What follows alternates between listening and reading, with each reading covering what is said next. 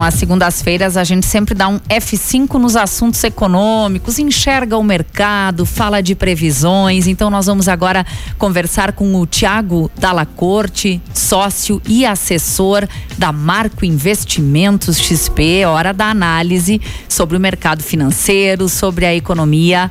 Boa tarde, Tiago, bem-vindo. Boa tarde, Thaís. Boa tarde, Gerson. Boa tarde aos ouvintes. Bom, Tiago, qual é o cenário hoje da economia do país, do mercado financeiro? Que análise é essa que você traz para a gente?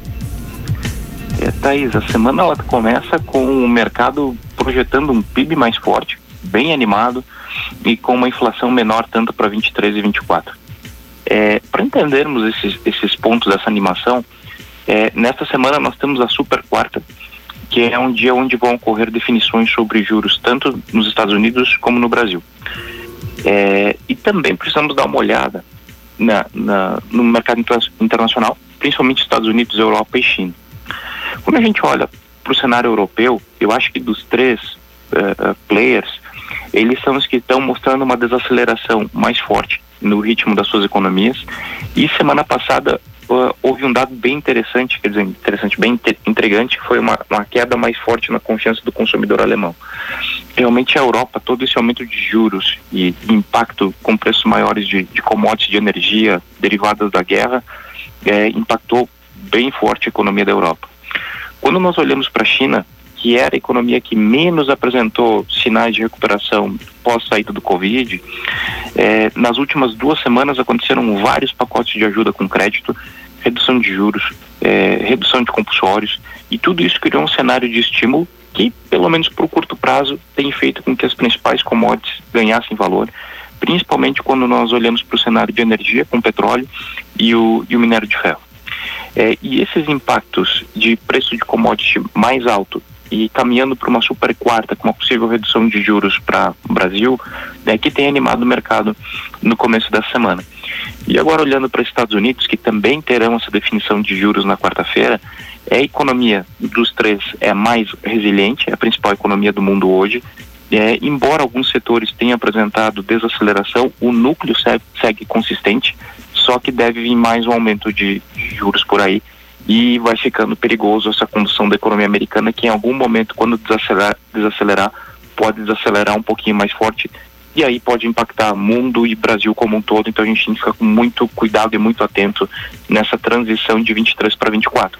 Agora, no curto prazo, principalmente essa melhora de China, né, melhorando uh, as commodities, impacta é, toda a, a, perspectiva da balança comercial brasileira, então isso é muito bom.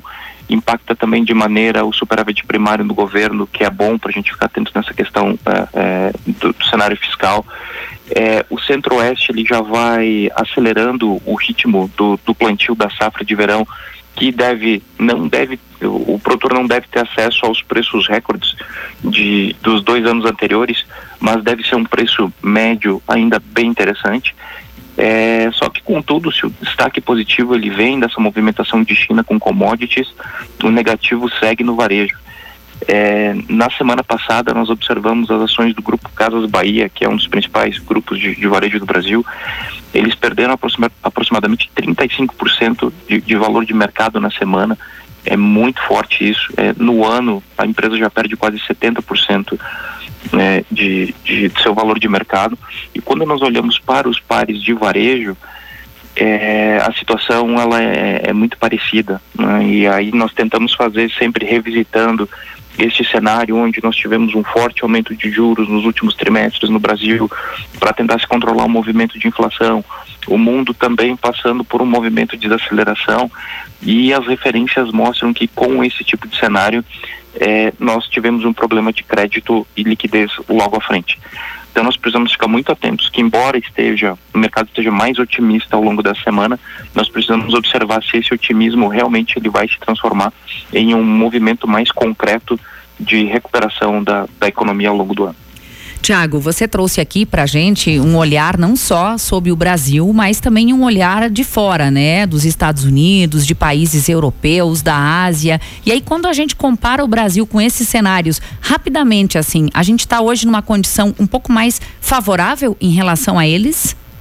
É, o Brasil ele teve uma atuação muito interessante do, do Banco Central né, nos últimos dois anos e o Banco Central nosso ele começou a, a levantar o juros, levar os juros é, de uma maneira muito mais forte e rápida do que outros do que outros países, inclusive até que o próprio Fed, que o próprio Banco Central americano que ficou defendendo muito tempo a tese de que a inflação seria uma inflação branda, que não seria uma inflação tão forte, e por isso eles relutaram em aumentar juros. É, em função do Brasil ter tomado esse remédio amargo antes, a situação brasileira hoje, do ponto de vista é, monetário, ela é, ela é mais interessante, porque nós temos com a queda da inflação uma margem boa agora para reduzir esses juros e tentar gerar um impacto positivo né, principalmente no setor de consumo cíclico. Então, hoje, Thaís, é, nesse sentido, sim. Só nós temos que lembrar que a economia americana é uma economia dos seus aproximadamente 25 trilhões de dólares e a economia brasileira é uma economia de 2 trilhões de dólares que depende muito das exportações.